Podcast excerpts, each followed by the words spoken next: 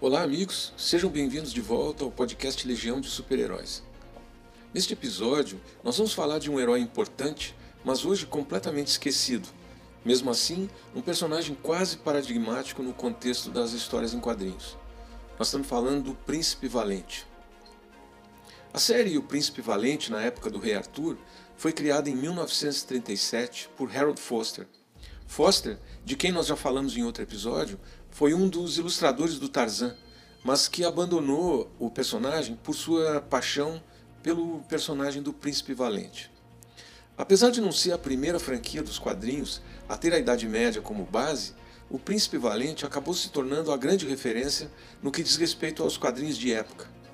O tempo passou e as ideias e personagens de Foster ainda hoje são utilizados como base para inúmeras histórias em quadrinhos.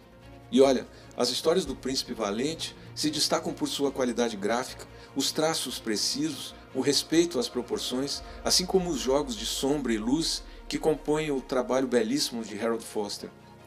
A história é a seguinte: tudo se passa em uma versão imaginária do século V, período da queda do Império Romano e das invasões bárbaras, e o jovem Val, abreviação para Valente, é o herói principal da trama. A história de Valente começa com o personagem ainda criança e vivendo na época do rei Arthur. O jovem é filho do rei Aguar, do reino de Tule, que fica no extremo norte da Noruega e que é deposto pelo velão Sligon, o que faz com que toda a corte fiel ao rei tenha que fugir pelo mar até chegar a um pântano na costa inglesa, próximo à foz do rio Tamisa. As primeiras aventuras do herói acontecem nesse pântano medonho, entre seres monstruosos, meio jurássicos e meio místicos, como o grande dragão que tinha um pescoço comprido e uma cabeça que lembrava uma serpente, mas tinha um corpo de rinoceronte e ainda tinha o crocodilo de água salgada. Assim como nas narrativas arturianas, o conteúdo místico também aparece nas histórias do príncipe, principalmente nos primeiros anos. Mais tarde, o príncipe valente se torna cavaleiro da corte do rei Arthur e passa a ser um protetor da ordem e da justiça, um defensor dos fracos e oprimidos e sempre doido para enfrentar as mais diversas ameaças em nome da liberdade e do bem comum. Valente inicia sua saga na infância e cresce adquirindo prestígio e se impondo entre seus colegas de cavalaria medieval. Ele participa de diversas aventuras na corte de Camelot, mas também levando a justiça do rei Arthur por todo o mundo. Enfim, Valente é um jovem guerreiro que vaga em seu cavalo branco em busca de aventuras e desafios para provar sua coragem e sua astúcia. Ele é um cavaleiro que atua sempre em florestas sombrias ou então em bosques cheios de todos os tipos de malfeitores e de ameaças. E aí ele enfrenta desde salteadores ansiosos por um viajante desavisado, até feiticeiras ardilosas e terríveis, capazes de levar um homem ao delírio apenas com um golinho de uma poção mágica. O seu traje mostra claramente a sua determinação para o combate.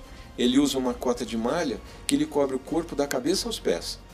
Por cima, ele usa uma túnica de cor azul, branca e vermelha, que ostenta no peito um signo heráldico, que é o garanhão vermelho, símbolo do reino de Tule, sua terra natal, e da casa do rei Aguar, seu pai. Ele leva consigo também uma lança, que é a arma tradicional dos cavaleiros medievais, e na cintura ele tem a famosa espada cantante, companheira fiel nas diversas batalhas em que ele se envolve. Bem, em algum momento, o príncipe valente ajuda a depor o vilão Sligon, sagra-se cavaleiro e se casa com Aleta, rainha da Ilha das Névoas, que fica em algum lugar do Mediterrâneo, e com ela ele tem cinco filhos: Arn e as gêmeas Karen e Valeta, que aparecem nos quadrinhos em 1951. Depois vem Galan em 1962 e Nathan em 1979. O primogênito de Valente, o príncipe Arn, assume depois um dos papéis principais nas aventuras, casando-se com Maeve, filha de Mordred, com quem teria um neto de Valente. Olha, o Príncipe Valente é um exemplo clássico de idealização do passado, inspirado no lendário ciclo do Rei Arthur e tinha suas histórias publicadas sem, é, semanalmente nos jornais americanos, sob a forma de um seriado, em que se criava um clímax que era solucionado apenas na semana seguinte. Mas observe que a principal característica de Valente não é a força bruta e nem qualquer poder sobrenatural ou extraterrestre mas a astúcia e a inteligência, que lhe garantem vantagens nos confrontos com adversários mais poderosos. Ele desenvolveu virtudes como caçador nos pântanos, onde seu pai e os seguidores estavam exilados, e mais tarde com o que ele aprendeu com o mago Merlin.